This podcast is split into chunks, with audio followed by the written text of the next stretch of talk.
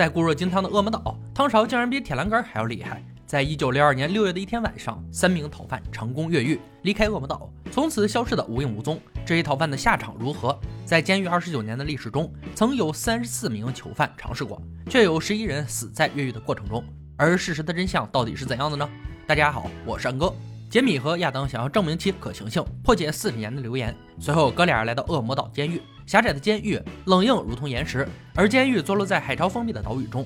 一切要从几个牢房中开始。当时囚犯费尽苦心，用石膏制作假人，用油漆刷的毛当头发，在巡防时充当替身。恶魔岛当时的建筑已经开始老化，囚犯用汤勺挖开通风口。亚当和杰米从这个狭小的洞口爬出，但两人微胖的身躯却吃尽苦头，忍受过挤压的折磨后，终于成功的进入下一个维修管道。但这只是最简单的一步，因为监狱的海流漩涡比任何围墙都可怕。怎么离开恶魔岛才是最大的挑战，而囚犯并不是傻瓜，他是这座监狱的常客，而且拥有超高的智商。他知道如何越狱，也很清楚海湾的风险，对整体条件也非常了解，很有可能利用海潮顺利离开。也许他们用很多时间计划逃跑路线，而流言终结者没有那么多时间。不过他们有一条捷径，海湾模型在五十年代中期建立，用来测试旧金山湾开发计划对环境的影响，可以将整天的海流活动缩为十五分钟。两人把一艘模拟小船放在模型海面，观察海流对它的影响。但小船并没有按照计划的方向驶出，总是被冲向金门大桥的方向。两人大胆假设，金门大桥北侧也是可以轻松上岸的地方，因此决定将这里定为出逃路线。三层的房顶上藏着囚犯的装备，他们花了几个月的时间制造出胶皮筏，材料源自于监狱里丢失的五十多件雨衣。但他们是如何在狱警的眼皮底下将这些材料组装起来的？接下来，杰米和亚当就要还原逃生装备。监狱方提供给他们囚犯当时用的雨衣。由于年代久远，布料已经非常脆弱，甚至舒展开就会解体。无奈只能自掏腰包，可以买使用的雨衣，材质要经得起砂石的打磨，以便让胶水更好的粘合。万事俱备，能否成功就看两人的技术了。先从最简单的船桨开始，这东西没有任何技术含量，而胶皮筏才是让人头疼的重点。亚当对自己充满信心，已经在畅想漂流在海湾上的场景。不过很快就发现，雨衣是聚氯乙烯，并不是橡胶。不管怎么努力，还是到处漏气。装水后从缝隙中裂开，用这个鬼东西逃跑，无疑会深葬大海。因此不得不再购置一批。根据警方透露，胶皮筏有三个福袋，长十四英寸，宽六英寸。两人计划把雨衣剪成一样的方块。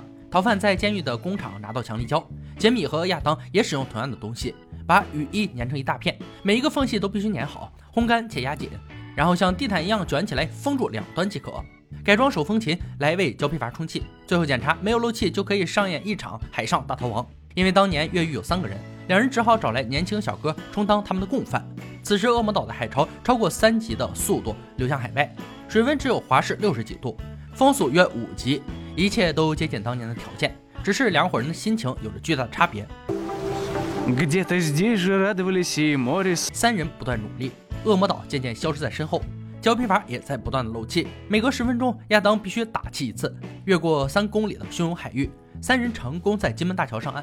这说明，只要有足够的智慧，逃犯很有可能会成功。唯一遗憾的是，此行并不能证明三兄弟真的活着。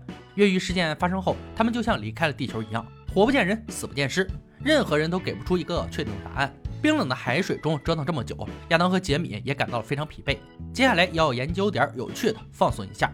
传闻鸭子的叫声不会有回音，听起来简单又无趣。其实这只是一个网络传言，只能算一个比较冷僻的小知识。但爱较真的两人可不是听听而已，决定想办法弄明白。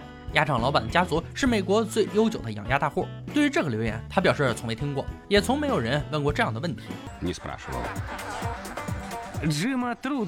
但还是愿意提供一些实验对象来破解这一留言。不仅如此，还请来音乐专家分辨声音，检测鸭叫回音也非常简单。声音只是空气的震动，回音就是震动被障碍物反弹回来。音乐专家要求把麦克风戴在鸭脖子上录音，整个过程由电脑监控。计划准备的非常充分，但鸭子却不肯配合，摇晃半天，录到的只有风声。这样的情况一直持续到两只鸭子相遇，但神奇的是，录到鸭叫却没有回音。也许空旷的场地不足以捕捉到回音，因为树木不能反弹任何声音。为了让这个蠢笨的留言更加准确，音乐专家需要高传真音箱。随后计划在实验室进行两个实验，先录下清晰没有回音的鸭叫，然后在有回音的房间录下两只鸭子的叫声，这样电脑应该可以看出其中差别。关键时刻，两只鸭子像商量好一样不发一声，杰米只能躲在桌子底下，突然发起攻击，却也无济于事。一切看起来就像运用高科技浪费时间。不久后，两只情绪平复的鸭子开始聊天。音乐学家终于录到了想要的声音。他们发现，在电脑中，鸭叫声就像一个回音。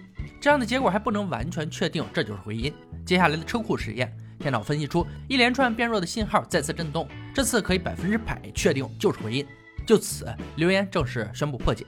鸭子的回音虽然很弱，难以听见，但确实存在。每个测试结束后，都会让两人感觉无比放松。但只要有留言在，他们的脚步就不会停下。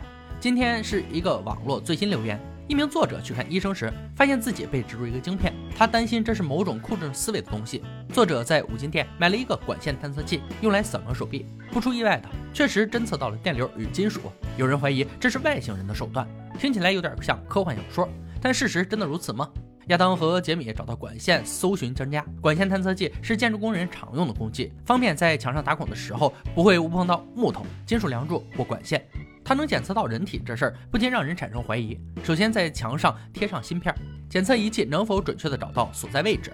但折腾一圈，检测器连一个芯片都没找到。也许是晶片中的金属太少，透过墙壁无法侦测到。亚当希望他们可以透过皮肤找到。随后又把牛骨和芯片放在一起，用乳胶凝固在一起，模拟出人体组织。这次似乎侦测到这个芯片，但会不会是误判还不确定。两人需要实际的方法找到皮肤下的晶片。植入晶片这件事看起来很荒唐，但宠物医院却经常做这样的手术。有的主人害怕自己的宝贝丢失，会在它们身上植入独一无二的编码，这样就能永远辨别动物的身份。晶片也确实能通过无线电波控制它们的思维，例如不准破坏东西。或者不许在屋里撒尿等。经过主人的许可后，两人开始对小狗动手动脚。在晶片探测器的位置，管线探测器确实找到了晶片磁场。基于这种情况，两人准备去红十字会做一次卧底。献血的时候，先用仪器检测自己的手臂，确定未被植入控制思想的晶片。医生见状，忍不住大笑出声。两人的脑子没事吧？好在十字会想要的是捐血，而不是脑子。不然两个家伙肯定会被赶出去。献血后再次拿出仪器检测，一系列动作终于引起医生的不满。医生直言，他本人也听过关于献血的荒唐故事，并很负责地告诉他们，献血时不会被植入任何东西。红十字会需要大家献血来救人一命，但全美国只有不到百分之五的人愿意捐献。如果真的能控制人的思想，就不会闹血荒了。因为医生第一件事就是让他们常来献血。说完还不忘记给他们一个白眼儿。也许是智商突然回归，杰米认为这是他听过最蠢的留言之一。亚当也认为应该多学一些时间，找更有趣的留言来破解，这样大家才会从中学到一些常识。虽然留言是假的，但两人为此献血救人一命也算好事儿。通过以上三件事，我们知道有的留言很难分辨真假，比如越狱事件。就是没有办法下结论。如果能像鸭子回音一样，通过仪器或者其他手段确定，就不会有留言了。至于荒唐的晶片植入，大家就当听了一个并不好笑的笑话。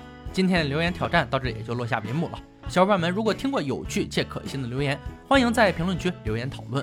欢迎关注安哥，我们下期再见。